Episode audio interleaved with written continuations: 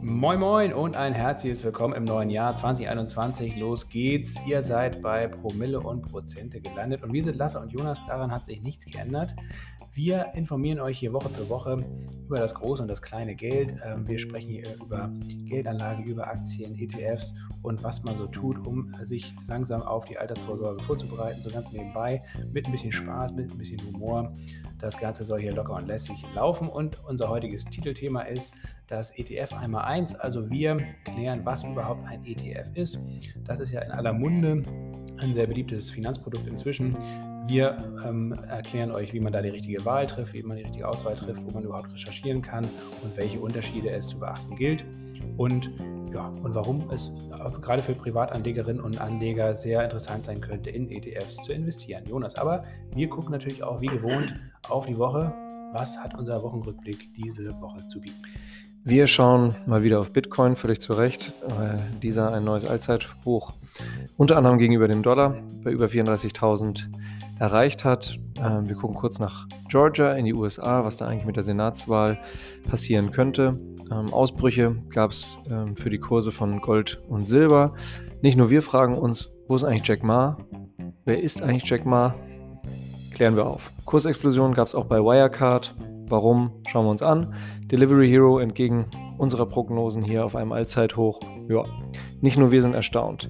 Wir möchten uns bedanken bei unseren neuen AbonnentInnen, Theresa, Nikolaus, Michael und Lars. Ähm, natürlich auch bei unseren bestehenden Abonnentinnen. Ähm, jedes Abo hilft uns sehr. Auch wenn ihr uns weiterempfehlt, abonniert, zum Beispiel auch auf Apple Podcast bewertet. Fünf Sterne, darüber freuen wir uns sehr. Ihr könnt uns natürlich auch via PayPal direkt eine Spende zukommen lassen. Jede noch so kleine ist da wirklich sehr willkommen. Die E-Mail-Adresse der Wahl ist da fanpost.promilleprozente.de. Auf unserer Website www.promilleprozente.de könnt ihr ein Abo abschließen und eben auch Teil der Abonnentinnengemeinschaft werden. Das würde uns sehr helfen, diesen Podcast hier so lang wie möglich für euch fortzuführen. Und mit euch natürlich. Und jetzt wünschen wir euch viel Spaß beim Zuhören. Alles rund ums Thema ETF und los geht's.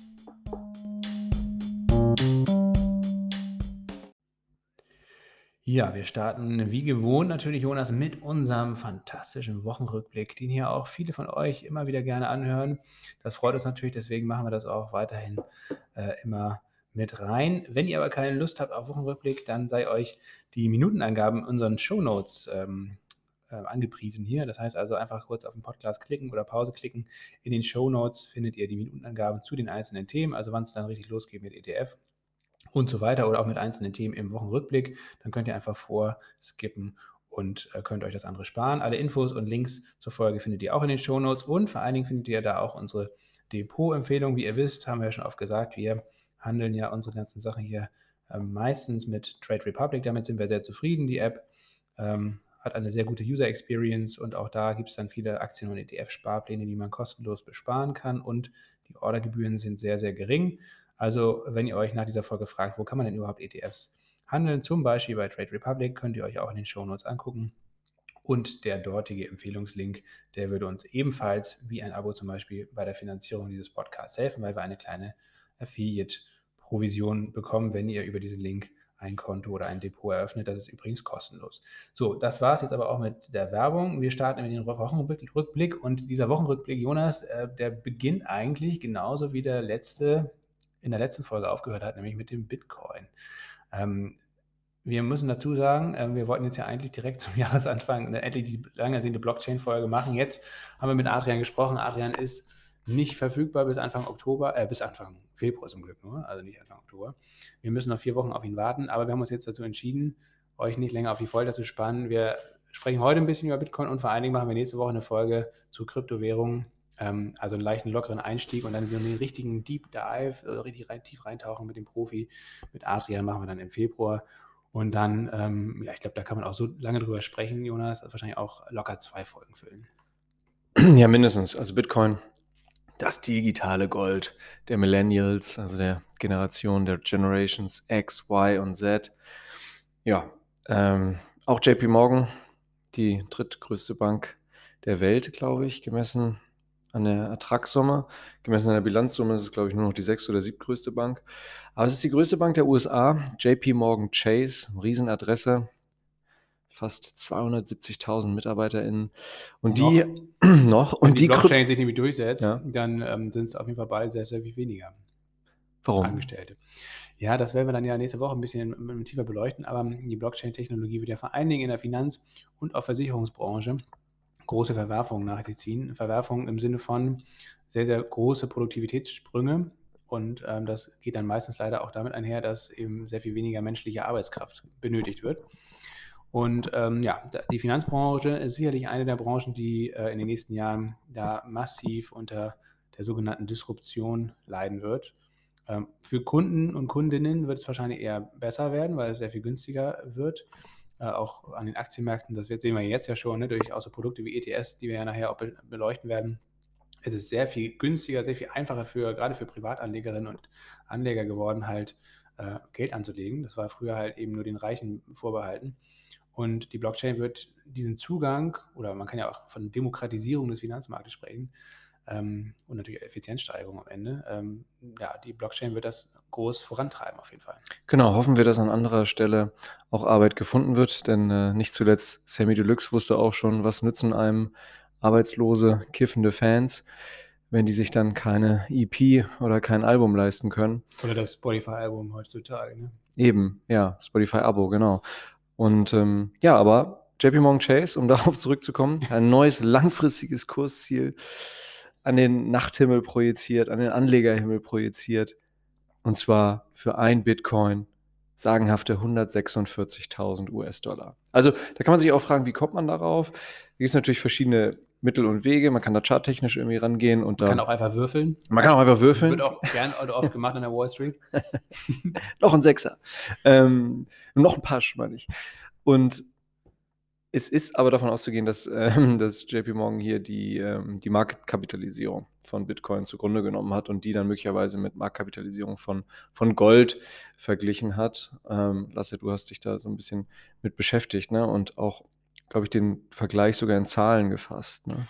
Ja, genau. Also zurzeit wird sich ja immer die Frage gestellt, ist das nicht alles schon äh, viel zu übertrieben? Kann man da jetzt noch rein und so weiter und so fort?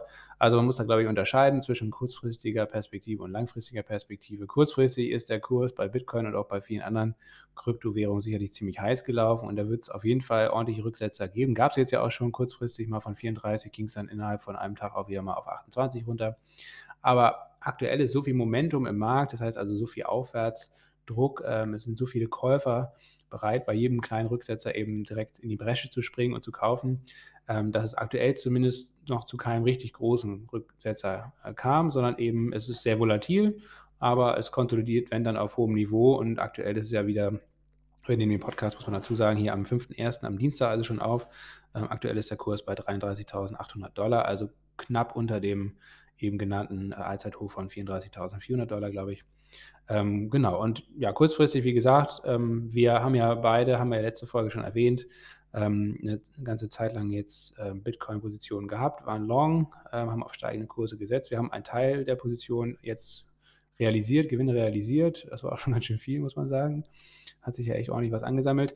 Äh, mit einem Rest sind wir jetzt nach wie vor drin und ich zumindest kann für mich sagen, ich habe auch gleich wieder ein Limit reingesetzt, ähm, wenn der Kurs zurückkommt. Ich glaube, ich habe mein Limit bei 28.000 Dollar positioniert. Ähm, vielleicht kann man es auch bei 25 Dollar, 25.000 Dollar platzieren, keine Ahnung.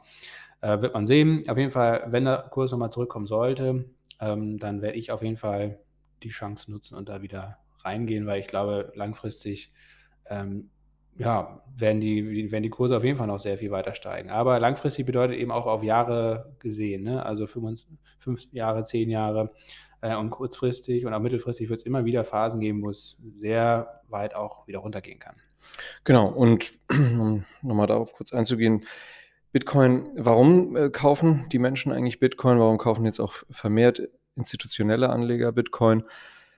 Wird eben als alternativer Wertspeicher zu anderen Assetklassen gesehen, wie zum Beispiel Edelmetalle, Gold, Silber.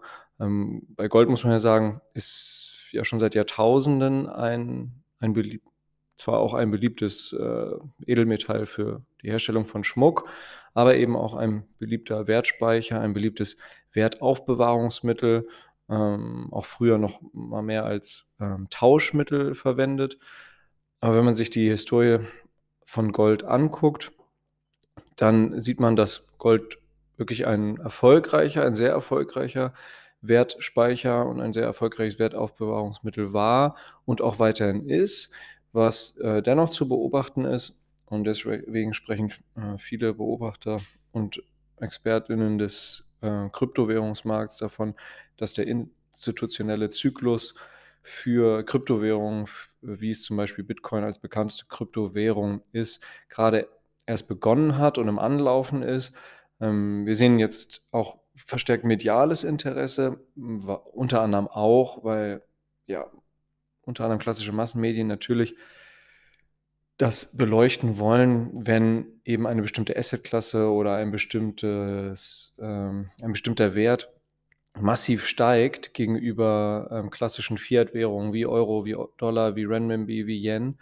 Ähm, das weckt natürlich Interesse. Das ist Futter für jede äh, Redaktion, weil das natürlich auch fantastische Träume ähm, erzeugt. Wiederum natürlich auch Gier erzeugt. Und das ist auch so ein bisschen das, was Lasse meinte, das Momentum und der, und der Druck, dass die Käufer in jedwede, äh, jedweden Rücksetzer vermeintlich sofort reinspringen, ist, dass es absolut euphorisch und positiv ist. Und das wiederum ist dann auch wieder ein Nährboden dafür, äh, für krasse Rücksetzer. Ne? Also das, was Lasse unter extremer Vol Volatilität gerade beschrieben hat, der Bitcoin-Kurs ähm, gegenüber den Fiat-Währungen wird eben weiter massiv schwanken. Volatilität ist ja die Schwankungsintensität. Ähm, Bitcoin insofern wird uns weiter begleiten und deswegen äh, werden wir das hier auch vermutlich in nahezu jeder Folge beleuchten und verfolgen und den aktuellen Stand ähm, melden. Und vor allem nochmal vertiefen. Ne? Also du hast ja eben nochmal angesprochen, diese Marktkapitalisierung. Wenn man sich also, und das macht zum Beispiel JP Morgan, auch andere Vermögensverwalter sagen halt, naja, ähm, aktuelle Bitcoin gibt es erst eigentlich seit 10, 11 Jahren ähm, oder jetzt seit knapp 11 Jahren. Ähm, und man kann es eben noch gar nicht so richtig vergleichen. Also man kann diesen Preis, äh, 34.000 Dollar für einen Bitcoin, hört sich sehr, sehr viel an. Ähm, aber wenn man das eben vergleicht mit anderen Assetklassen, also Vermögensklassen wie zum Beispiel Gold, ähm, dann stellt man fest, dass die Marktkapitalisierung, also so viel Geld, wie in, diesem, in dieser Vermögensklasse investiert ist, noch sehr, sehr gering ist. Also Gold hat zum Beispiel über 12 Millionen Dollar, Billionen, Billionen Entschuldigung, Billionen Dollar, also 12.000 Milliarden Dollar Marktkapitalisierung. So viel Dollar sind in Gold investiert weltweit. Ähm, Bitcoin hat aktuell 500 bis 600 Milliarden Dollar je nach Kurs gerade. Ähm, das heißt also, da ist noch, selbst wenn es nur sich annähert, Stück für Stück in den nächsten Jahren, ähm, dann ist da eben noch sehr, sehr viel Potenzial nach oben. Das sehen halt äh, die Leute, die jetzt von diesen ähm, ja doch recht fulminanten Kurszielen ähm, sprechen. Und auf der anderen Seite, wie gesagt, sehen wir halt, dass aktuell ja auch der Dollar sehr schwach ist. Ähm, in Zukunft, ähm, wenn es bei dieser Notenbankpolitik bleibt, wir hatten das ja in der letzten Folge Nummer 46 auch, in, die Inflation hatten wir ja ausführlich besprochen, wollen wir jetzt nicht wiederholen hier alles.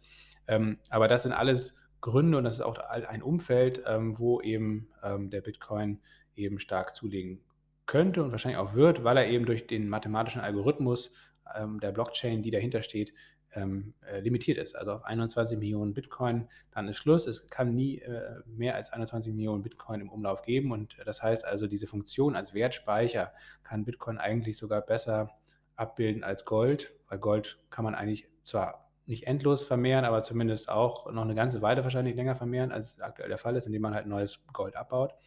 Und Fiat-Währung, also die normalen Euro, Euros, Dollars etc. dieser Welt, da sehen wir ja aktuell, dass man die endlos vermehren kann und dementsprechend, dass sie halt irgendwann auch ihren Wert verlieren werden, sehr wahrscheinlich. Ähm, und das kommt einfach nur darauf an, in welchem zeitlichen Horizont äh, das dann passiert und mit welcher Geschwindigkeit. Genau, und wir dürfen nicht vergessen, weil jetzt viele aufkommen und sagen, ja, aber warum denn Bitcoin? Da steht eigentlich gar kein wirklicher Wert hinter. Aber Bitcoin ist ja die Blockchain-Technologie dahinter, die ja durchaus ähm, einen, äh, einen Wert durch die Nachvollziehbarkeit der Transaktionen ähm, äh, nach sich zieht und, und im Gegensatz zu Gold, was, ähm, was seit Jahrtausenden fast schon unhinterfragt ähm, als Wertspeicher benutzt wird. Gold zum Beispiel hat äh, nur eine Industrienachfrage von, von 10 Prozent, also die Goldproduktion, die jährlich auftritt, wird nur zu 10 Prozent ähm, industriell genutzt. Da kann man natürlich genauso hinterfragen, was ist denn mit den anderen 90 Prozent? Also da geht es eigentlich nur um Vertrauen, nämlich um Genau. Vertrauen, dass andere Menschen, dass viele andere Menschen Gold eben auch als werthaltigen Wertspeicher sehen. Nichts anderes ist bei den gängigen Fiat-Währungen wie Euro und Dollar. Also es basiert letztlich auch nur auf Vertrauen. Und im Gegensatz zum Bitcoin, der ja auf 21 Millionen Bitcoin ähm, in Anführungsstrichen natürlich reduziert ist, also was in der Programmierung so angelegt ist, das ist unveränderlich so festgelegt worden im Ursprung des Bitcoins. Ja, im Gegensatz dazu sind die klassischen Fiat-Währungen, wie wir sie kennen, wie wir sie bis jetzt auch vertrauensvoll nutzen im Alltag, Euro, Dollar etc., ähm, die ja völlig ungedeckt und unbegrenzt vermehrt werden können. Ja, auf jeden Fall. Und ähm, wie gesagt, es wird sich auf jeden Fall jetzt in den nächsten Jahren wird sich die Blockchain-Technologie insgesamt, glaube ich, sehr, sehr rasant weiterentwickeln. Dazu müssen wir auch unbedingt, aber das machen wir ja mit Adrian dann eben einen Schwerpunkt machen, was Blockchain überhaupt alles bedeutet. Das ist ein unfassbar breites Feld. Bitcoin ist nur ein ganz, ganz kleiner Teil dieser Blockchain-Technologie. Es gibt natürlich auch viele, viele andere Blockchains, ähm, andere Kryptowährungen, Coins, die damit einhergehen. Zum Beispiel der zweitbekannteste ähm, ist Ethereum. Die Ethereum-Blockchain ist letztendlich auch viel, viel relevanter, wenn es um die Weiterentwicklung der Blockchain-Technologie geht, weil ähm, über Ethereum eben ganz viele äh, andere Anwendungen, Netzwerkanwendungen jetzt schon programmiert werden und auch wahrscheinlich dann demnächst und auch jetzt schon teilweise marktreif sind. Also wirklich Produkte, Dienstleistungen auf der Blockchain werden dann für jedermann, jede Frau ähm, verfügbar sein. Das findet nicht auf der Bitcoin-Blockchain statt, weil die viel zu langsam ist, sondern das findet auf der Ethereum-Blockchain und auf vielen anderen Blockchains äh, statt. Ähm, und ja, die, das größte Risiko, was ich gerade jetzt kurz, vor allem auch mittelfristig sehe, ist eigentlich ähm, Regulation. Also dass, ähm, dass Regierungen und Notenbanken natürlich das mit Argusaugen beobachten, was da gerade passiert. Erstmal gar, überhaupt nicht verstehen, genau wie wir nicht wirklich durchdringen. Ne? Ja, aber die, der? Job sollte es natürlich sein, das zu verstehen, weil es wirklich um ihre Macht geht. Es geht um ihre Macht, ihren Ja. Und ähm, das wird in den nächsten Jahren, auch das hatten wir in der letzten Folge schon ausführlich besprochen, sehr, sehr spannend werden, wie die darauf reagieren. Es wird immer mal wieder Regierungen geben, ähm, vielleicht auch im Verbund äh, und auch Notenbanken, die versuchen, das Ganze zu regu- regulieren, vielleicht hier und da sogar zu verbieten. Ich glaube nicht, dass das von Erfolg gekrönt sein wird, aber das wird definitiv zu ordentlichen Kursturbulenzen äh, führen. Und das wird sicherlich auch das Hauptrisiko sein in diesem Jahr, glaube ich. Ähm, Wenn es zu richtigen Kursstürzen kommt bei Bitcoin und anderen Kryptos, dann wird es, glaube ich, mit Regulierung zu tun haben. Oder mit Regulierungsankündigung. Möglicherweise wird das dann auch der Vorwand sein. Ne? Wenn dann Bitcoin irgendwie mal in kürzester Zeit um 70 Prozent einbricht, das Geschrei groß wird, dann äh, kommt dann irgendwie, weiß nicht, die BITS Basel, die Bank für internationalen Zahlungsausgleich, gemeinsam mit den vier großen Notenbanken im Schlepptau und wird dann sagen, schaut mal, wie, wie instabil Bitcoin eigentlich ist, eignet sich auch überhaupt nicht als Tauschmittel aufgrund dieser Volatilität. Und äh, wir haben ja hier die bessere Alternative, die ist auch well controlled und Den äh, digitalen Euro, den wird es natürlich auch geben. Genau. Äh, Die Chinesen haben jetzt schon den digitalen Renminbi. Oder ja, Renminbi oder Yuan. Ja, Yuan ist ja die Einheit, aber Okay. wurscht. Pfennigfuchserei. Ähm, die Chinesen werden da wieder auf jeden Fall auch führend sein. Ähm, natürlich auch, weil sie ein äh, noch größeres Interesse haben als westliche Staaten, ihr, äh, ihre Untertanen, unter anderem Jack Ma, auf den wir gleich zu sprechen kommen werden, äh, total und komplett zu überwachen.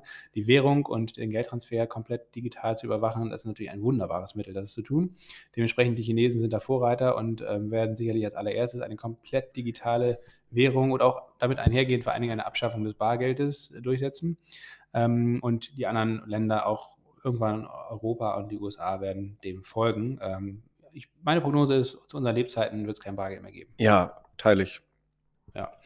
Da sind wir uns dann ja einig. Wunderbar, äh, Jonas. Äh, kommen wir dann, also alles weitere zu Blockchain werden wir euch in der nächsten Folge ähm, als Schwerpunktthema beleuchten und dann nochmal noch mal viel tiefer gehen mit unserem, mit unserem lang angekündigten Experten Adrian, der jetzt ja, überraschenderweise in Südafrika war. halt. Aber viele Grüße nach Kapstadt. Ja, super Wetter dort mit Ich weiß gar Sicherheit. nicht, wie er überhaupt hingekommen ist. Halt. Naja, anderes Thema, andere Frage. Runoff in Georgia. Ähm, Runoff bedeutet ja Senatswahl. Es sind noch zwei Plätze im Senat zu vergeben. Zur Erinnerung, äh, der amerikanische Kongress besteht ja aus zwei Kammern, also einmal Repräsentantenhaus und einmal ähm, ja, der Senat eben. Im Senat hat aktuell noch die Republikanische Partei die Mehrheit und jetzt geht es um zwei Sitze in der Nachwahl äh, und ähm, wenn diese beiden Sitze an die Demokraten fallen würden, hätten die dort eine Mehrheit und dann kann Biden durchregieren. Aber meine Prognose ist, es geht nur einen Sitz wahrscheinlich an die Demokraten und ähm, Der andere geht an Kelly Löffler, ne? Kelly Name. ähm, Und äh, es bleibt mehr oder weniger alles beim Alten, auch wenn es ganz, ganz knapp ist. Mal schauen. Ähm, wir nehmen ja diese Folge am Dienstag, den 5.1. auf. Heute Nacht ist diese Wahl. Wenn der Podcast ausgestrahlt wird am Freitagmorgen, dann ähm, wird man vielleicht schon ein bisschen schlauer sein. Andererseits, bei der Präsidentschaftswahl wurde in Georgia auch fünf, sechs Wochen lang dreimal ausgezählt. Deswegen vielleicht wissen wir auch erst im Februar dann, wer es am Ende geworden ist. Mal schauen.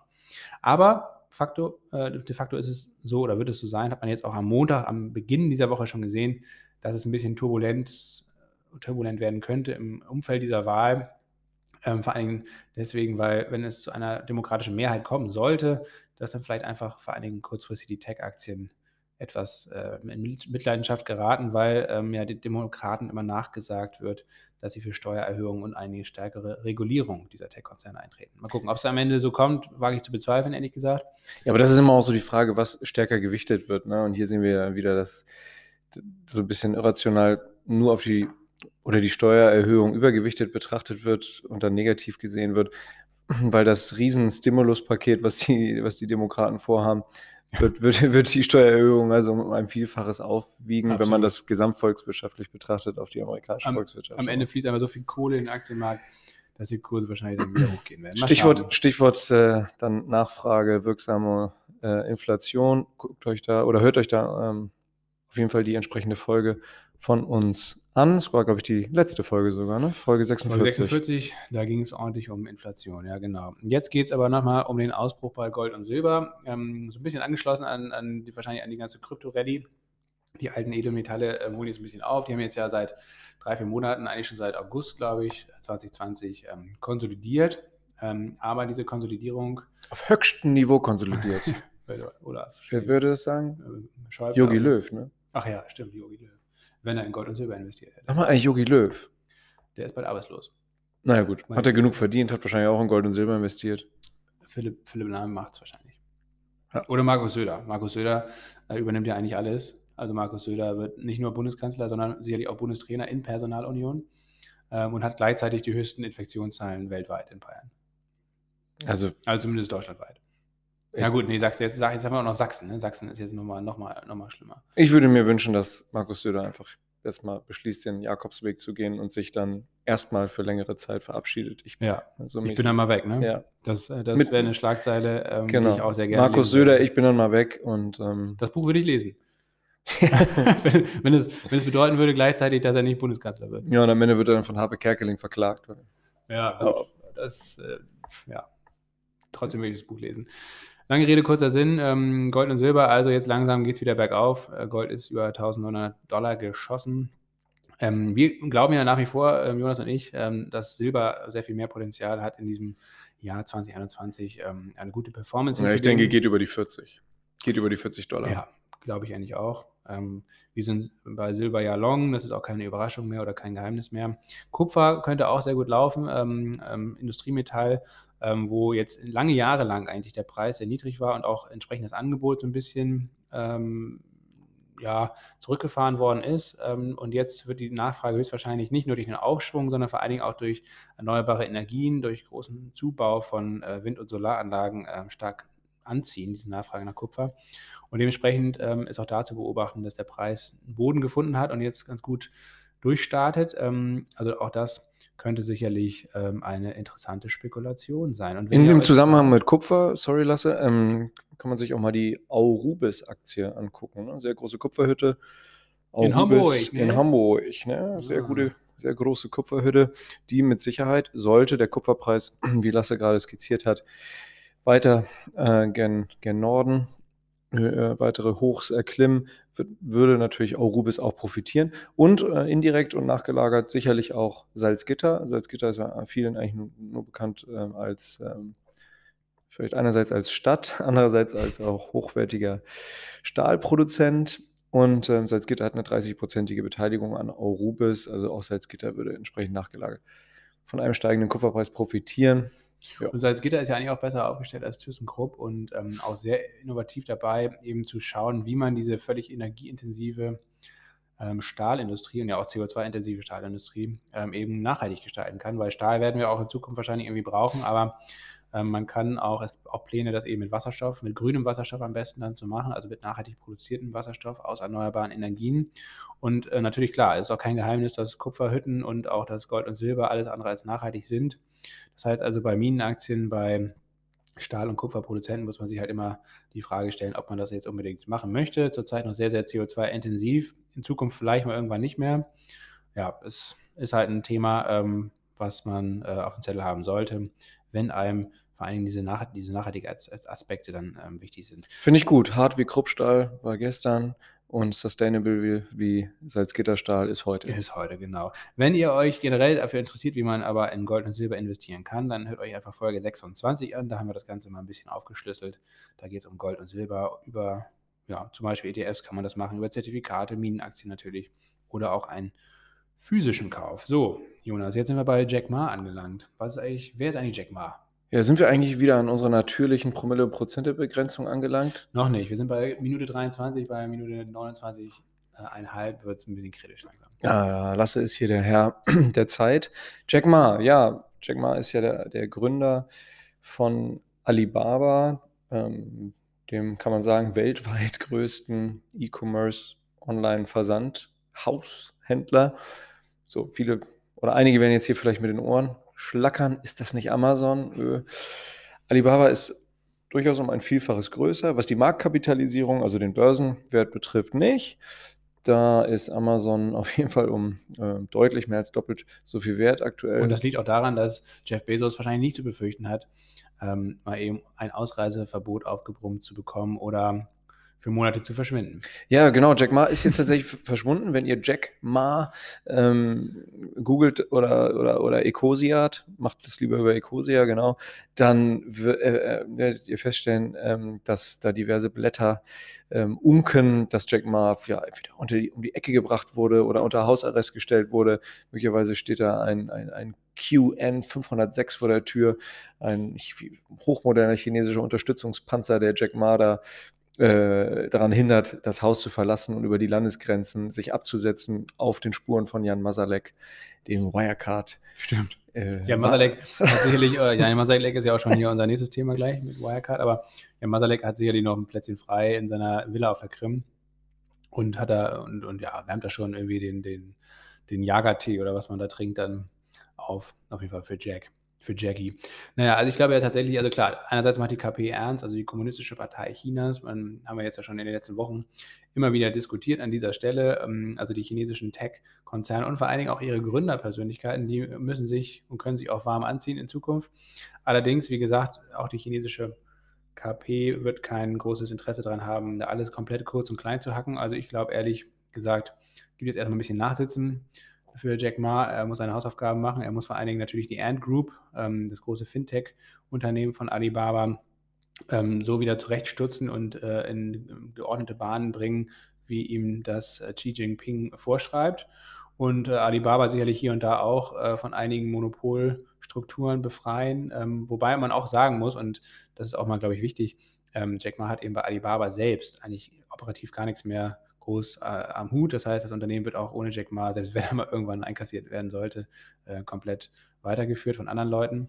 Ähm, deswegen, ich glaube ehrlich gesagt, dass wir bei Alibaba so langsam aber sicher mal den Boden äh, sehen und ähm, ja, ist aktuell, glaube ich, trotzdem nur was für spekulativ orientierte Anlegerinnen und Anleger, aber mal gucken, in ein paar Monaten könnte sich herausstellen, dass man jetzt zum aktuellen Niveau, äh, wenn man zum aktuellen Niveau eingestiegen wäre, dass man da schön schönen Rebound dann mitgenommen hat und eine schöne Kurssteigerung wieder. Mal gucken. Wir bleiben investiert und vermuten auch, dass Jack Ma bald wieder auftauchen wird, aber mit Sicherheit um einiges ähm, zurechtgestutzt im übertragenen Sinne. Also würde mich auch nicht wundern, wenn er so, so ein paar, so hintenrum, so ein paar äh, Firmenanteile, ein paar Aktien an, an Xi Jinping, Xi Jinpings Familie und äh, den sogenannten Club der alten Leute, so wie, so wie Jack Ma sehr unvorsichtig ähm, gewisse Parteikader dann bezeichnet hat, als es dann um die Regulierung von chinesischen Tech-Konzernen anging. Da hat er dann übersetzt gesagt, der Club der alten Leute ist dann irgendwie wenig geeignet, hier die, die chinesischen Tech-Firmen äh, zu, zu regulieren. Der äh, Schuss ging gewaltig nach hinten los. Mal gucken. Ein Schuss äh, wird auch nach hinten losgehen, wenn man jetzt in Wirecard investiert hat. Wir haben ja in Wirecard investiert haben aber mittlerweile natürlich seit langer Zeit unsere Aktien da verkauft mit ja, größerem oder auch noch größerem Verlust, wie dem auch sei. Für uns ist das Kapitel abgeschlossen, zum Glück. Ähm, man, das Gute ist ja, dass man die oder die entstandenen Verluste jetzt wieder ähm, verwenden kann, um ähm, die eingefahrenen Gewinne ähm, an der Steuer vorbeizuschleusen quasi. Also es wird ja immer verrechnet. Von daher hat man da jetzt noch ein bisschen ein äh, kleines Guthaben da. Ähm, ja, aber Wirecard ist heute tatsächlich wie aus dem Nichts einfach so ähm, um 250 Prozent gestiegen. Ähm, ist ja mittlerweile so ein kleiner Penny-Stock, so immer dümpelt da bei 50 Cent vor sich hin. Heute einfach mal Kurs von 1,80 plötzlich. Grüne gibt es aber nicht. Jonas, war?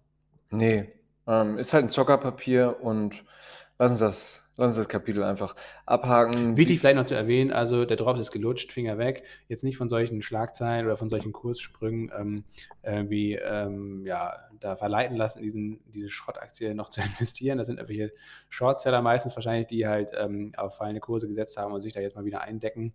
Äh, oder eben genug ähm, Marktpower haben, um halt äh, mit ihrem Kauf dann schnell mal äh, so ein ordentliches Kursplus ähm, zu vollziehen ja, und lieber, schnell wieder ein, auszusteigen. Dann. Richtig, lieber sei äh, euch allen auch die Wirecard-Doku ähm, Ja, unbedingt. Mit, mit, mit, von und mit Jan Masalek. Jan Masalek ist sicherlich, hat auch sein ganzes Vermögen schon in äh, Kryptos investiert. In Aber Private Coins, Monero. Ja, siehst du, Jan Masalek ist immer einen Schritt voraus. Monero, da, darüber werden die Leute in fünf Jahren sprechen. Jan Masalek spricht schon heute darüber, aber auf Russisch. Dementsprechend, ja, einfach, einfach smarter Son. Ne? Ja. Bin mal gespannt, ob wir ihn nochmal hier zum Podcast-Interview ähm, hinbekommen. Also, ja, wenn dann nur über den Tor-Browser. Ja, Jan, komm, melde dich bei uns und los geht's.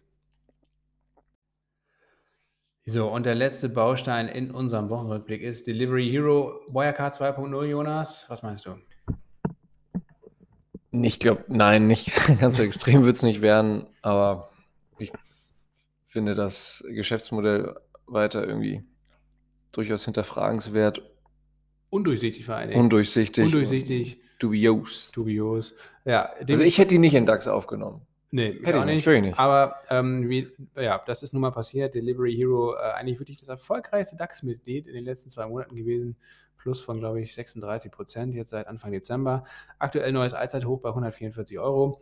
Äh, unter anderem ging es da in den letzten Wochen um eine Übernahme von einem Wettbewerber in Südkorea ähm, wo sie jetzt ähm, ja fast eine monopolartige Stellung haben, obwohl sie auch ein paar Anteile abgeben müssen oder ein paar Unternehmenseinheiten, ähm, damit das nicht ganz so dominant da zugeht. Aber ja, also da sind sie anscheinend gut aufgestellt. In Deutschland haben sie ja gar kein Geschäft mehr, auch in den größten Teilen von Europa eigentlich nicht mehr, wenn dann überhaupt so ein bisschen Ost- und Südosteuropa. Alles an takeaway.com verkauft. Alles an, an, die Holländer verkauft. Ähm, ja, ich ich würde mich langsam, langsam freue ich mich, glaube ich, drauf, die, die Aktie mal zu shorten. Da werde ich mich langsam mal probieren dran. Das ist jetzt nichts, was man unbedingt nachmachen sollte, vielleicht. Aber mal gucken, ich glaube, langsam ähm, habe ich da Lust drauf. Ansonsten können wir unsere Empfehlung nur ähm, erneuern, Finger weg von der Aktie. Wir halten nichts von Delivery und irgendwann auf kurz oder lang. Ich glaube tatsächlich bei den nächsten Quartalzahlen, ich weiß gar nicht, wann die anstehen, im Februar, glaube ich. Wie heißt noch diese pakistanische Shortsellerin, die in New York lebt? Ja, die ist gut. So die ist gut. Die ist längst short bei Delivery. Ja, also irgendwann, irgendwann, wird das Ding da platzen. Die brauchen wir auch einen Podcast. Und hops gehen und, ähm, und mal gucken, wie weit es runtergeht. Wie bei Wirecard wird es vielleicht nicht, aber auf jeden Fall ist, äh, ist der Laden einfach, einfach dubios. Also da sollte man vielleicht einfach sich eine andere Aktie suchen. Für alle, die jetzt bisher dabei waren, Glückwunsch. Habt auf jeden Fall schön, schön Gewinne mitgenommen oder könnt es noch machen. Fachmikadia. Ah, siehst du. Die Pakistanerin. Naja. Ähm, ja, aber Delivery Hero für uns kein Investment wert. So, jetzt geht's ab zum Titelthema ETF. Das große ETF einmal eins, Jonas. Exchange Traded Funds. Ich bin sehr gespannt. Ich bin sehr gespannt, was jetzt auf uns zukommt. Ähm, was kommt auf uns zu? Was ist überhaupt ein ETF? Was heißt ETF? Wofür steht die Abkürzung? Fangen wir mal ganz von vorne an. Exchange Traded Fund. Ja, der ist halt ein börsengehandelter Fonds, ne? im Gegensatz ähm, zu klassischen Investmentfonds ähm, die ja äh, üblicherweise über die Investmentfondsgesellschaften gehandelt werden, wird dann einmal am Tag Preis festgelegt, zu dem dann geh- und verkauft werden kann, also so ein klassisches Fixing einmal am Tag, Fixing des Preises, des Kurses und Exchange Traded Fund. Wie bei den Junkies. oh Gott. Ähm, weg, äh, genau, bei den Exchange Traded Funds ist es so, dass es eben börsengehandelt ist und dann jederzeit ähm, zu den Börsenzeiten gehandelt werden kann. Das ist schon mal ganz, ja, das kann man durchaus als Vorteil sehen. Ähm, der eigentliche Vorteil ist ja, dass die Gebühren bei ETF in der Regel deutlich niedriger sind als bei aktiv gemanagten Fonds, ganz einfach aus der Tatsache heraus, dass ja man ja bei aktiv gemanagten Fonds dann irgendwie ein Team braucht, äh, sei es ein synthetisches oder wirklich ein menschliches Team äh, gepaart aus natürlichen Personen, was dann, ähm, was dann eben teilweise hochbezahlt, ähm, völlig willkürliche, nein, gut überlegte Investmententscheidungen an der Dartscheibe trifft. Ähm, und Exchange Traded Funds bilden eben einen bestehenden Index ab, der dann von einer ja, Gesellschaft wie Standard Poor's oder MSCI kreiert wird unter bestimmten Kriterien, Parametern, ähm, maintained, unterhalten wird. Das heißt nicht nur, weil der passiv gemanagt ist, der Fonds, dass dann die zugrunde liegenden Indizes nie verändert werden, denn wenn sich dann bestimmte Parameter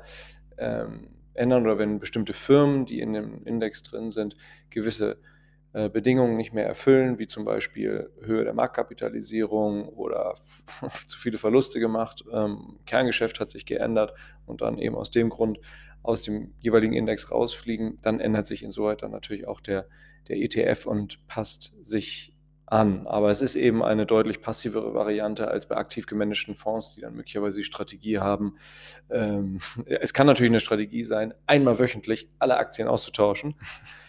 Muss man sich fragen, ob das sinnvoll ist, aber das wäre zum Beispiel eine sehr aktive Strategie. eine äußerst aktive Strategie, ja. Aber langfristig ähm, gibt es eigentlich viele, viele Studien, die belegen, dass ähm, passives Investieren, ganz egal, ob man das jetzt als Privatanleger macht, also wenn man einfach die sogenannten Buy-and-Hold-Investments macht, ne, also Aktien kaufen, lange liegen lassen und nicht ständig äh, verkaufen oder traden, ähm, als auch das auf Fondsebene, also auch die passiv gemanagten Fonds sind oft, nicht immer, aber oft eben mindestens genauso gut oder oft auch sogar noch besser als aktiv gemanagte Fonds, einfach wo wirklich ähm, ähm, ja, wo es einfach eben schwierig ist, wirklich, ähm, das gelingt nur wenigen, das dauerhaft ähm, eben den Indiz, also den normalen Markt, äh, out zu performen, das heißt also zu übertreffen.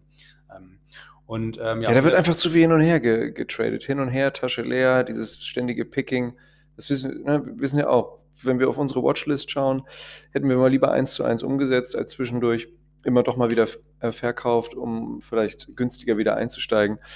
Ähm, das, ist, das ist einfach besser und die ETF bringen, ich finde, die bringen einen auch einfach dazu, mit Ruhe und durchaus mit gesunder Passivität ähm, an, den, an den langfristigen ähm, Renditen teilzu, teilzuhaben und nicht eben wie, wie wild ständig jeden Tag drauf zu gucken, um, um dann in wirklich blinden Aktionismus eine schlechtere Performance äh, zu erzeugen. Genau. Mm, ja, der, der, der, ETF an sich oder diese Erfindung, sage ich jetzt mal, die geht auf John C. Bogle, einen Amerikaner, zurück, ähm, der das in den 70er Jahren zum ersten Mal auf den Markt gebracht hat, dieses Produkt. Ähm, sein sehr schönes Zitat, wie ich finde, das bringt das ETF so ein bisschen oder den ETF ähm, schön auf den Punkt. Er hat nämlich immer gesagt, ähm, suchen Sie nicht nach der Nadel im Heuhaufen, sondern kaufen Sie einfach den Heuhaufen. Das heißt also, es ist äh, nicht das Stockpicking, also das Raus Suchen von Einzelwerten, von einzelnen Aktien, das, was es langfristig bringt, ähm, sondern eben, ähm, indem man den Heuhaufen kauft, einfach einen, einen, einen, Korb von verschiedenen Aktien über einen Indiz, über einen ETF. Ähm, das ist letztendlich das, was vor allen Dingen den Privatanleger oder die Privatanlegerin äh, am besten ähm, taugt, weil es einfach das Risiko sehr breit streut, die Kosten minimiert ähm, und eben ja, der Tatsache Rechnung trägt, dass man eben, wenn man eben nicht Profi ist und das nicht hauptberuflich macht, dann eben auch gar nicht so oft Zeit hat, sich damit zu befassen und auch gar nicht so tief im Thema drin ist, sondern dass man das eben eher passiv abbilden sollte. Und ähm, das hat eine ganze Weile gedauert, bis eigentlich ähm, diese, diese Strategie oder dieses Produkt auch ähm, so richtig am Markt Anklang gefunden hat. Das hat eigentlich 20, 25 Jahre gedauert, bis Anfang der 2000er in den USA sich das dann Stück für Stück durchgesetzt, in Europa eigentlich erst seit der Finanzkrise 2008. Ähm, ich hatte schon mal eine Folge aufgenommen, leider ohne Jonas, ähm, aber vor geraumer Zeit, äh, Folge 7, also ganz, ganz lange her. Ähm, da gehe ich auch noch sehr viel mehr auf diese ganze geschichtliche oder historische Komponente von ETS äh, ein. Also wenn ihr euch das interessiert, hört euch das gerne mal an. Wir wollen vor allen Dingen heute darauf eingehen, wie man, warum man eigentlich in ETFs investieren sollte, wo, welche Unterschiede es vielleicht auch gibt. Ähm, denn es gibt ja mittlerweile ETFs eigentlich aus unterschiedlichsten Indizes auf Länder, auf Branchen, ähm, auf, äh, ja, auf verschiedenste äh, Werte, große Aktienwerte, kleinere Aktienwerte. Und ähm, da kann man schon mal schnell den Überblick verlieren. Ähm, Jonas, wie gehst du denn normalerweise vor, wenn du dir ein neues ETFs aussuchst? Erstmal überlege ich mir, ähm, welche, welcher Markt, äh, welche Region, so welcher Kontinent ähm, ich, ich da interessant finde. Dann ist eine weitere Fragestellung, welchen Sektor finde ich interessant, also welchen, welchen Wirtschaftssektor. Das kann ja einerseits Healthcare sein, das kann Automatisierung und Robotik sein, das kann äh, künstliche Intelligenz sein, Infrastruktur, Biotechnologie, sowas. Ne? Ähm, danach kann man sich richten. Das sind sogenannte Themen. ETF, wenn ihr oder den Branchen-ETF. oder Branchen-ETF, genau. Die kann man ähm, dann wiederum insofern einschränken, wenn man möchte, ähm, auf Europa, auf die USA, auf Ostasien, auf Afrika ein- und beschränken. Man kann aber auch einen globalen Ansatz fahren und sagen, hm, ich kaufe gleich die ganze Welt. Ne? Im Fußball gesprochen, ich kaufe nicht die Borussia Dortmund-Aktie, sondern ich kaufe kauf gleich die ganze Bundesliga. James Bond würde sagen, die Welt ist nicht genug. Der James Ja. Bond würde wahrscheinlich in MSCI World investieren. Ja, ja mit ein bisschen Space Tech. Und, und dann noch Einzelwert Aston Martin natürlich. ne? Früher, ja, ich glaube, er, mittlerweile ist er ja auch mal Ford Und. Diageo natürlich, um irgendwie Martini on the rocks zu trinken. Oder nee, gerührt, ey, keine Ahnung. Geschüttelt, nicht gerührt. Genau. Geschüttelt, nicht gerührt. Ähm, nee, es ist einfach wichtig, sich zu überlegen, ähm, welche Region in der Erde sehe ich bestimmtes Wachstumspotenzial, ähm, in welchen Branchen sehe ich, sehe ich, sehe ich, sehe ich überdurchschnittliches Wachstumspotenzial. Und da kann man sich dann einfach ähm, bei zum Beispiel bei justetf.com/de informieren. Ähm, das ist, da gibt es eine Einsteigersektion ähm, darüber. Da äh, kann man verschiedene Filter setzen und ähm, in denen eben bestimmte Branchen, Themen und ähm, Länder-ETF erklärt werden. Man kann natürlich auch direkt auf die Website ähm, einer großen äh, Fondsgesellschaft oder einer großen ETF-Gesellschaft gehen, wie es beispielsweise iShares äh, ist, auf die deutsche Seite von iShares, dann auf Privatanleger klicken und ähm, sich, da, sich da mal erkundigen. Da sind die Filter selbst erklärend gesetzt. So gehe ich eigentlich vor. Also ich habe mir jetzt bei der Auswahl meiner ETF überlegt, ich brauche auf jeden Fall etwas, was große Unternehmen, die global operieren, abdeckt. Da ist dann einfach von äh, der Gesellschaft MSCI, der sogenannte MSCI World, äh, aufgelegt worden. Und auf diesen Index ähm, gibt es von diversen Fondsgesellschaften, ob es jetzt Luxor, Vanguard, iShares, äh, State Street. X-Trackers, State Street ist, HSBC, da gibt es eben diverse ETF, die ich dann erwerben kann. Da kann ich jetzt nochmal Dinge vergleichen, wie ist das ein physisch abgebildeter ETF oder ein synthetisch abgebildeter ETF? Da kann Lasse gleich nochmal kurz drauf eingehen, was da, was da der Unterschied ist. Wichtig zu wissen ist bei ETF, das ist genau wie bei aktiv gemanagten Aktien- oder Investmentfonds, es ist ein rechtlich gesehen ein Sondervermögen, also es ist von dem Vermögen der emittierenden, der ausgebenden Fondsgesellschaft, wie beispielsweise iShares, komplett getrennt und sollte iShares ähm, wieder erwarten, pleite gehen, Oder BlackRock, das ist ja eigentlich Oder das Black- Unternehmen, was dahinter steht. iShares Genau. ist, glaube ich, eher eine Marke, oder? Oder ist es ein eigener Konzern? Tochtergesellschaft. Ja, wahrscheinlich, ja. Und würde, würde BlackRock meinetwegen dann pleite gehen, äh, würde ähm, euer Sondervermögen, das ihr in den entsprechenden iShares ETFs investiert habt, nicht Teil der Insolvenzmasse werden. Das ist vielleicht so ein bisschen vergleichbar mit einem Schließfach, was ihr bei der hiesigen Sparkasse oder Volksbank habt oder auch nicht habt. Ich kenne fast niemanden, der sowas hat. Und ähm, wenn dann die hie- hiesige Volksbank im Wedding irgendwie pleite geht, dann kommt Lasse trotzdem noch an sein Schließfach ran. Mit, meinen, mit Goldbahn auf jeden. Fall, ne? Ja, Ja, das stimmt. Ähm, es gibt unterschiedliche, das ist eigentlich wahrscheinlich jetzt für, für die einzelne, äh, der einzelne von euch gar nicht so wichtig, aber es gibt eben unterschiedliche Arten von ETFs. Es gibt eigentlich sogenannte physische ETFs, das heißt also, die kaufen dann, ähm, die kaufen dann letztendlich, wenn sie den Indiz abbilden, also meinetwegen äh, den DAX, äh, dann kaufen die letztendlich genau in der gleichen Gewichtung, wie der, wie der DAX auch konfiguriert ist, äh, die entsprechenden Aktien auch wirklich ähm, auf und ähm, bilden die also physisch ab. Ähm, das heißt, die werden wirklich am Markt aktiv und kaufen die Aktien entsprechend der Gewichtung. Und es gibt ähm, dem äh, synthetische ETFs. Wie der Name synthetisch schon sagt, wird das quasi künstlich nachgebildet über sogenannte Swap-Geschäfte. Das ähm, ist ein ziemlich kompliziertes Finanzprodukt, ähm, das wir jetzt nicht näher erklären wollen. Aber ähm, das wird also, wie gesagt, nicht mit richtigen Aktien ge gekauft oder besichert. Und das ist zwar günstiger meistens, äh, also auch letztendlich nicht nur für den Herausgeber, sondern oft werden die Kostenvorteile dann auch an die äh, Kundinnen und Kunden weitergegeben. Äh, aber es erhöht auch leicht das Risiko, weil diese ähm, äh, ETFs eben nur zu 90 Prozent mit reellen Aktien gesetzlich abgesichert werden müssen. Das heißt also im Zweifelsfall, im schlimmsten Fall, dass eben da ähm, der Fonds dann insolvent geht, ähm, kann man eben nur auf 90 Prozent des eingezahlten Vermögens zugreifen und diese 10 Prozent eben nicht. Ähm, das ist ein kleineres Risiko, dafür spart man dann eben auch Kosten. Und dann gibt es noch zwei Unterschiede, ähm, was die, die Art der Ausschüttung anbelangt. Also oft ähm, hat man ja letztendlich dann auch ähm, Aktien mit drin, die Dividenden ausschütten, ähm, Unternehmen, die Dividenden ausschütten, also Gewinnbeteiligungen. Und es gibt dann eben ausschüttende ETFs, das heißt also, ähm, ihr kriegt dann jährlich, teilweise auch monatlich, je nachdem, ähm, Dividendengewinne ausgezahlt. Oder es ist ein Thesaurieren des ETFs, und das würde ich eigentlich auch immer raten. Das sind nämlich ETFs, die letztendlich diese Gewinne einbehalten und wieder automatisch reinvestieren. Und dadurch profitiert ihr von diesem Zinseszinseffekt, ähm, der ein ganz wesentlicher ist. Das heißt also, gemachte Gewinne werden sofort wieder angelegt, ähm, also in dem Fall in neue ETF-Anteile dann. Äh, und so sorgt ihr dafür, dass sich die Basis eures Vermögens äh, oder auf die Basis letztendlich auf die auch dann die, die Kurssteigerung stattfindet, halt immer stetig erhöht und äh, dieser Zinseszinseffekt greift. Richtig, und da, das könnt ihr bei den ETF oft erkennen. Da seht ihr manchmal die Abkürzung ACC, die ist oft auch in Klammern gesetzt, die steht für Accumulating.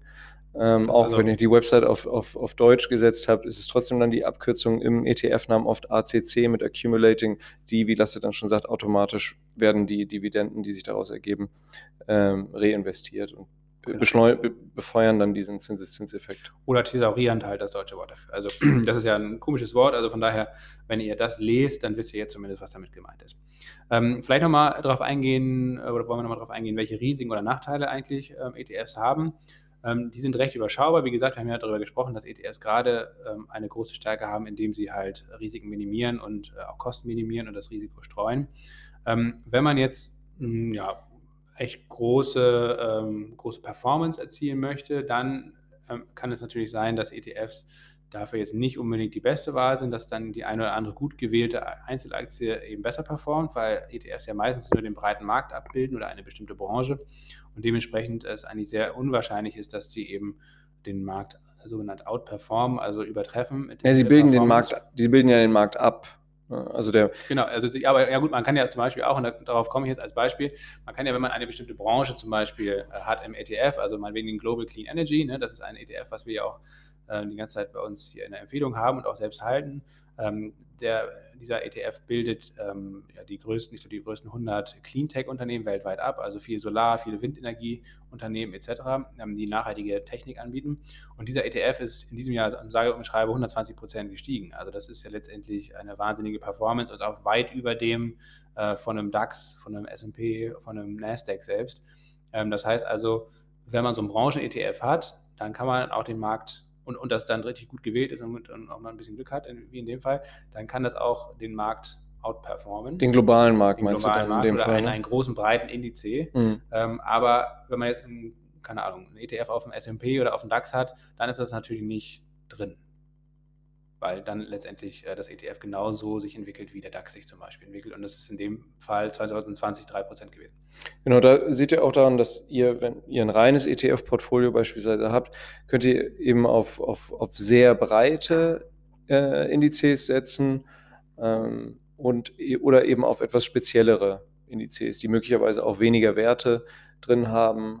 Es gibt ETF, die ähm, die auf den Index setzen, der möglicherweise, wie der SP 500 schon sagt, 500 äh, Aktien letztlich abbildet. Und dann kann man natürlich auch auf ETF setzen, die, die relativ spitz in kleine äh, Fachthemen, Branchen äh, investieren und äh, da eben auf, auf, auf, in, auf, äh, auf Indizes setzen, die möglicherweise nur 30, 40, 50 ähm, Aktien abbilden. Also da sollte man auch immer schauen, was, welch, was einerseits die Top-Positionen sind. Die Top-Holdings sind meistens die Top 10, also welche zehn Aktien sind äh, in einem jeweiligen ETF am höchsten gewichtet. Das ist immer unter den Top-Holdings zusammengefasst. Und aber die meisten ähm, Websites der ähm, emittierenden ETF-Gesellschaften, Fondsgesellschaften äh, geben auch noch die Möglichkeit, sich durch alle Positionen hindurch zu klicken. Und das lohnt sich durchaus, das zu machen, ähm, zumindest sich mal so die Top, Top 30 anzuschauen, was da eigentlich alles so konkret drin ist. Für die ganz bequemen kann man sich auch einfach nur die, die grundsätzliche Beschreibung durchlesen, ähm, was so die grundsätzliche Ausrichtung und Strategie ist und was der zugrunde liegende Index ist. Ähm, ich empfehle aber durchaus, sich auch mal noch zumindest ein bisschen die Mühe zu machen und, und, und so die, die, die wichtigsten, die größten 30 Einzelpositionen anzuschauen, einfach um sich mehr mit der Thematik auseinanderzusetzen. Schließlich geht es ja um die Altersvorsorge. Genau, genau. ähm, ja, die Risiken letztendlich sind wie bei anderen äh, Geldanlagen auch, ne? also das allgemeine Marktrisiko, also natürlich heute oder dieses Jahr oder letztes Jahr 2020 hat ja gezeigt, äh, Corona zum Beispiel so ein unvorhergesehenes Ereignis kann natürlich dann zu einem Crash führen, wodurch natürlich auch ETF-Kurse dann kurzfristig zumindest leiden. Ähm, also dieses Marktrisiko insgesamt oder das Kursrisiko des abgebildeten Indizes, ähm, auch das ist natürlich wichtig zu nennen. Also bleiben wir bei dem Beispiel von eben, von Global Clean Energy. Ähm, die Wind- und Solarbranche ist ja nicht immer so gut gelaufen wie 2020, sondern da gab es auch Zeiten, wo sie eben sehr, sehr schlecht gelaufen ist und dementsprechend ist dieser Indiz auch in den Jahren davor äh, teilweise sehr schlecht gelaufen und hat sehr, sehr schlecht performt und vor allen Dingen auch sehr viel schlechter als ein SP zum Beispiel. Ne? Also von daher, das ist beim ETF nicht anders. Da, wo ein höheres Kurspotenzial schlummert, ist oft eben auch ein höheres Risiko ähm, involviert. Das muss einem immer klar sein, äh, bei einer Aktie, bei einem ETF, bei jeder Geldanlage, äh, überall wo Chance ist und wo auch eine größere Chance ist, also wo einem mehr Rendite versprochen wird, ist automatisch und immer, und, und das kann man auch nicht aufheben, diese Verknüpfung, ist immer auch das Risiko größer. Also von daher ein sehr breiter ähm, Indiz oder ETF wie der MSCI World, der performt ein paar Prozent pro Jahr ähm, aber der ist eben auch sehr, sehr wenig volatil. Also die Kursschwankungen sind sehr gering ähm, und dadurch auch natürlich das Risiko für Rückschläge. Das muss man wissen. Ähm, ja, was ähm, man auch nennen kann, vielleicht noch, oder das ist kein richtiger Nachteil, aber ein Vorteil, den wir eben genannt haben, nämlich dass ETFs durch dieses Börsengehandelte sehr, sehr einfach und sehr günstig zu handeln sind, ähm, ist meines Erachtens vielleicht auch so ein Stück weit ein Nachteil, gerade wenn man dann eben so eine, so eine App wie Trade Republic zum Beispiel nutzt, weil man, weil das so leicht ist, ETFs zu kaufen äh, und vor allen Dingen auch zu verkaufen, dass man eben immer geneigt ist, da oft drauf zu gucken und dann äh, eben keine Buy-and-Hold-Strategie zu machen, sondern ähm, ja auch mal, wenn man plötzlich der Meinung ist, oh, jetzt, jetzt, jetzt geht es irgendwie runter, dann eben auch Anteile zu verkaufen. Also das ist jetzt kein richtiger Nachteil, ähm, weil, wie gesagt, das ist ja eben gerade wichtig, dass man über dieses einfache und auch sehr günstige Handeln äh, eben das einer breiten Masse an Menschen zugänglich macht. Äh, aber gleichzeitig muss man sich auch so ein bisschen disziplinieren und sollte eben nicht das, sich dazu verleiten lassen, ähm, ja, hin und her zu traden, weil das ist genau das Gegenteil, was ein ETF eigentlich sinnvollerweise äh, ist. Äh, das ist auf jeden Fall gar kein Fall ein Trading-Instrument oder so. Ich wiederhole mich ja gerne und möchte auch nochmal hin und her Tasche leer zitieren. Ganz genau. Und so hat es auch John C. Bogle ähm, nie im Sinn gehabt, sicherlich, also der Gründer oder der, der Erfinder des ETFs. Ähm, ja, ich glaube, das, das war es jetzt erstmal kurz und knapp. Ähm, die letzte Frage vielleicht noch, wo kann man ETFs handeln? Also letztendlich bei jedem Depot, bei jedem Online-Broker, ähm, ähm vielen klassischen äh, Banken. Man kann natürlich auch, wenn man es möchte, auch irgendwie in die Sparkasse gehen oder in eine Volksbank und äh, sich das da bei einem Bankberater holen. Davon raten wir auf jeden Fall ab. Das wird immer sehr viel umständlicher und vor allen Dingen auch teurer. Ähm, also wie gesagt, wir wiederholen das gerne nochmal. In den Shownotes findet ihr zumindest unsere Empfehlung zu Trade Republic. Wir sind damit sehr, sehr zufrieden. Ähm, und günstiger und besser übersichtlicher wird man es wohl nirgendwo finden. Man kann auch Star Sparpläne ähm, erstellen, wo einfach monatlich 20 oder 50 oder 100 Euro in bestimmte ETS fließen. Ähm, das kann man auch jederzeit pausieren oder mit Einmalbeträgen noch aufstocken und so weiter. Also sehr, sehr komfortabel heutzutage das Ganze. Da kann man nicht meckern. Da hat, hätte JC Bogle wahrscheinlich auch seine Freude dran gehabt, wenn das zu seinen Lebzeiten noch passiert wäre. Ähm, kommen wir zur Aktie der Woche, Jonas. Ja, ähm, ich wollte ja Xiaomi mal wieder draufsetzen. Ja, ne? Xiaomi-ID, ne? Xiaomi, Xiaomi. Ähm, aber es ist Zalando geworden. Lasse, da ähm, hast du deinen Anteil dran, denn ähm, ich habe ja Zalando leider schon seit einer Weile gar nicht mehr im Depot. Leider, Oh, leider. Jonas, das ist Und natürlich deswegen, besonders bitter auf jeden Fall. deswegen möchte ich diesen, diesen Hin- und Her-Tasche Erfolg leer, ne? dir gerne. Nö, nicht, ich habe ja nicht hin und her. Ich habe einfach einmal rein, dann wieder raus und dann nicht wieder rein. Hätte ich mal machen sollen. Stell du gern Zalando vor. Wieder neues Allzeithoch. Ja gut, Zalando muss man jetzt nicht vorstellen, kennt ja wahrscheinlich jeder und jede von euch. Ähm, ähm, ja, großer Corona-Profiteur. Ähm, haben wir auch schon seit geraumer Zeit auf der Watchlist bei uns. Ähm, bei 62 Euro im Juni haben wir das Ganze ins Depot gelegt. Jetzt aktuell bei 4, äh, nee, ich glaube, ja, bei 94, 95 Euro oder so. Neues Allzeithoch. Ähm, Kursziel ist ähm, bei vielen verschiedenen Analysten so im Bereich von 120 Euro. Also da ist noch ein bisschen Luft nach oben. Die, die jetzt dabei sind, die sollten die Gewinne laufen lassen und Neueinsteigerinnen und Neueinsteiger könnten an, an schwächeren Tagen durchaus, glaube ich, mal zugreifen. Ähm, da ist gerade mittel- und langfristig, glaube ich, noch nicht das Ende der Fahnenstange erreicht. Ähm, ja, ich habe tatsächlich die Chance genutzt, ähm, nee, im November, glaube ich, als die ganze Corona-Impfgeschichte losging, da ist Zalando mal zwischenzeitlich ordentlich runtergekommen auf 74 Euro. Und da bin ich dann mit einem kleinen Option, Optionsschein nochmal rein und das läuft doch ganz gut. Da kann man sich nicht beklagen. Auch wenn ich bei Zalando tatsächlich noch nie was bestellt habe und wahrscheinlich auch nie was bestellen werde. Ich gehe immer natürlich, also ich kaufe ungefähr alle fünf Jahre Schuhe oder Klamotten im Schnitt und dann äh, gehe ich dann meistens zu irgendeinem nachhaltigen Laden hier in, in Berlin oder so. Kann ich Ja, auch nur empfehlen. es lebe, es lebe der stationäre Einzelhandel. Ja. wenn er dann noch lebt. Mal gucken, äh, wie lange noch. Ähm, ja, last but not least ähm, geht es hier ähm, dann zur Watchlist. Da haben wir auch nochmal eine kleine Änderung wieder vorgenommen. Ein kleines Update hier. Update Watchlist. BioNTech, Moderna, CureVac. Haben wir jetzt mal wieder auf ähm, unsere persönliche Meinung. Ne? Hier sei nochmal gesagt, wir machen hier ausdrücklich keine Anlageberatung oder Empfehlung. Das ist hier unsere persönliche Meinung. Und wenn ihr ja auf das hier Gesagte, Gehörte ähm, Wertpapiere kauft oder verkauft, dann ausdrücklich auf eigenes Risiko. Die eigene Recherche ist eben unabdingbar. Wir stellen ja, wie gesagt, unsere persönliche Meinung vor und das ist, wie gesagt, ausdrücklich keine Anlageberatung. Wir haben unsere Watchlist für Werte, die wir interessant finden, ähm, insofern um äh, drei Kaufkandidaten abgewandelt und wir hatten, ja, wir hatten BioNTech, Moderna und CureVac auf Halten, jetzt wieder Kauf. Der, wir finden die aktuell interessanteste Aktie von diesem Dreiergespann, von diesem Triumvirat, ist BioNTech. Ähm, lasse auch, weil die ja sehr interessante äh, Krebsforschung betreiben, ähm, aber jetzt ganz konkret, weil die EU ähm, dann doch fast die dreifache äh, oder vierfache Menge an ursprünglich zugesagten ähm, Bestellungen bei, bei BioNTech geordert hat, was äh, das prognostizierte Kurs-Gewinn-Verhältnis auf dem aktuellen Niveau irgendwie runter auf 5 äh, äh, knallt. In dem Fall ist das ja positiv. Ne? Je kleiner das Kurs-Gewinn-Verhältnis ähm, entspricht, der Gewinn ist größer im Verhältnis zum Kurs. Das ist immer gut. Ähm, von 5 für 2021. Wir finden, Biontech ist ein Kauf.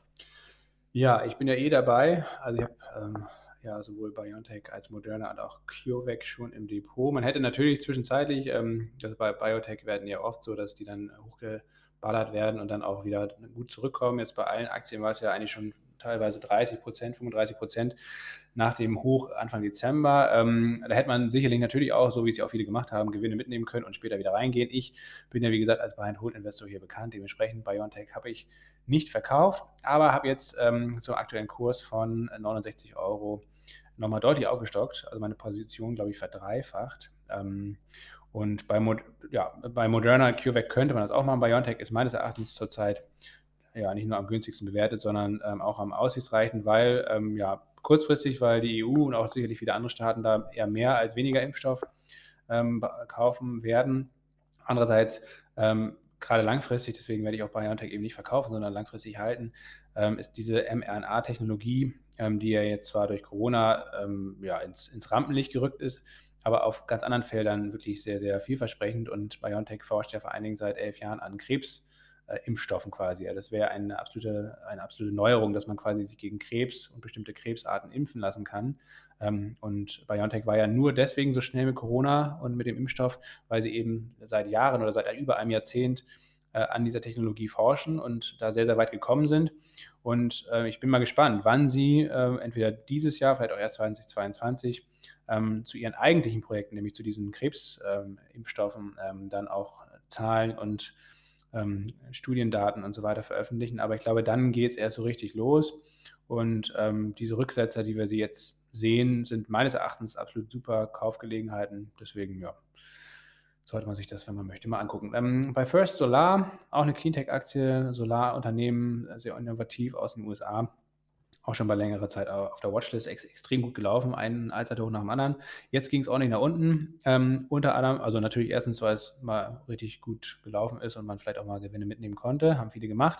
Andererseits aber auch, weil Goldman Sachs die Aktie von äh, Kaufen auf direkt auf nicht auf Halten, sondern auf Verkaufen runtergesetzt auf Sell. hat. Auf wow. Ähm, sie meinen, dass da erstmal die Luft raus ist und die Aktie zu hoch bewertet ähm, ist ähm, und ein neues Kursziel von 80 Dollar. Mal gucken, aktuell ist jetzt bei 91 Dollar, die war schon bei 110 Dollar. Ähm, mal gucken. Ich glaube also tatsächlich bei, bei 90 Dollar ist auch ein Widerstand. Mal gucken, wenn der hält, könnte man sich da mal ein Abstauberlimit reinsetzen, mit einer kleinen Position mal reingehen. Ähm, das sind umgerechnet 73 Euro.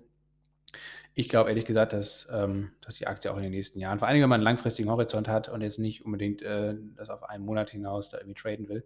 Ja, es, es, gibt doch so dann ist das nicht nur gerüchteweise im Raum, dass, ähm, sondern auch äh, auf wahrscheinlich harten Tatsachen beruht, dass im, im, im Solarbereich äh, die Paneele so einen Technologiesprung erleben werden. Genau, und First Solar ist da ganz weit vorne mit drin. Wir behalten das so oder so für euch im Blick und wie gesagt auch in der Watchlist, die wird wöchentlich abgedatet. Ihr fragt euch jetzt vielleicht, ähm, was überhaupt die Watchlist ist. Also unter promilleprozente.de könnt ihr, wie gesagt, kleine Abos abschließen ähm, und uns hier finanziell unterstützen, damit das Ganze weitergeht. Die meisten denken ja irgendwie, man kriegt hier das dicke, krasse Geld von Spotify und Apple und so weiter. Nichts ist. Ähm, wir kriegen hier keinen einzigen Cent, äh, obwohl natürlich alle über Spotify oder Apple das vielleicht hören. Aber ähm, ja, die einzigen finanziellen Zuwendungen kriegen wir tatsächlich über euch, äh, die Zuhörerinnen und Zuhörer. Deswegen ist es eben so wichtig, ähm, dass ähm, ihr entweder einmalig oder vielleicht auch wiederkehrend kleinere Beträge ähm, hier ähm, sponsert und finanziert, damit wir das Ganze weitermachen können. Denn da fließt natürlich eine ganze Menge Arbeit rein. Und als Gegenleistung gibt es dann eben für diejenigen unter euch, die das machen, ähm, verschiedene Pakete, die findet ihr auf der Homepage promilleprozente.de. Das Einstiegspaket ist eigentlich der Zugang zu dieser Watchlist. Da findet man alle möglichen Aktien und ETFs. Da könnt ihr euch dann zumindest den Einstieg in die Recherche sehr stark vereinfachen. Da findet ihr einfach viele interessante Sachen und könnt euch dann auf der Grundlage selbst informieren und schauen, was für euch vielleicht für euch interessant sein könnte.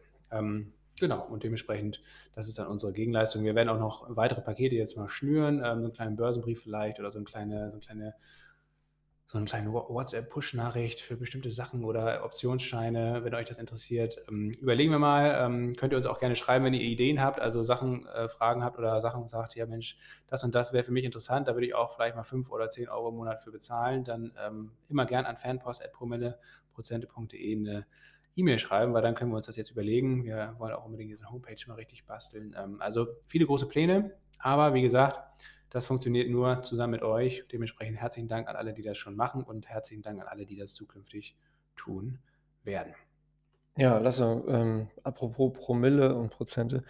Zum, genau, Glück, zum, Glück haben wir ja wieder, zum Glück haben wir wieder einen Whisky getrunken. Ja, genau. Das, ist, das findet immer im Verborgenen statt. Am Anfang haben wir ja immer noch so richtig auch Whisky-Empfehlungen ausgesprochen.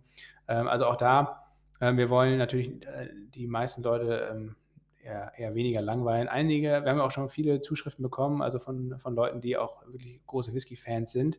Ähm, also wenn ihr große Whisky-Empfehlungen haben wollt ähm, oder das, ja, wir müssen es auch vielleicht mal wieder regelmäßig in die Show Notes packen. Ähm, aber auch da könnt ihr uns einfach per Mail schreiben und wir schicken euch ein paar gute Flaschentipps äh, zum Beispiel zu für das heimische Whisky-Regal. Ne? Wir haben heute einen schönen Brüder aus dem Brüder Whisky-Haus hier getrunken. Oloroso PX, also aus dem Sherry-Fass. Kam nicht Steffi Graf aus Brühl? Ja, kann gut sein, ne? Ja, auf jeden Fall, der, der Malt ist hier gut. Ähm, 14 ja. Jahre, knallt auf jeden Fall.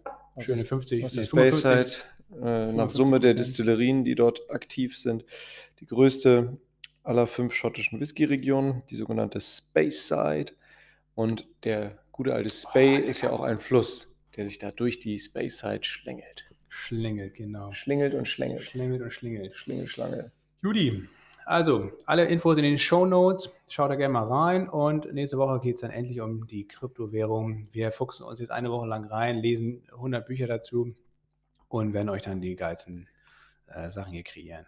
Genau, Auf ein Silbertablett, wie es von euch gewohnt ist. Bei Ja, hoffentlich auf ein Silbertablett, damit Silber weiter durch die Decke geht. Natürlich, genau. Also, wir verabschieden uns mit einem äh, gesegneten Buy and Hold. Und mit einem Hip Hip Hurra. Hip Hip Hold. Hip Hip Hold. Bis nächste Woche.